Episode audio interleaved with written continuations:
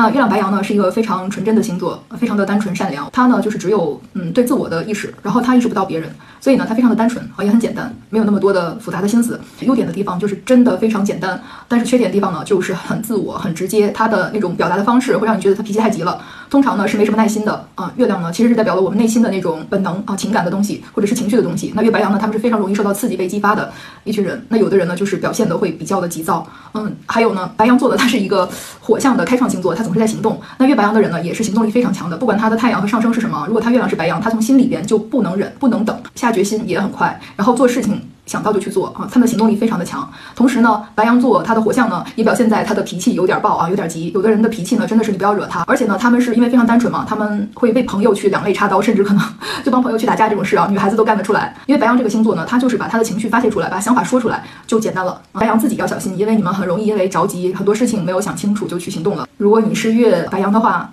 你看一下自己的星盘在第几宫，在那个宫位所代表的事情上面，你就要格外的谨慎、小心、三思后行。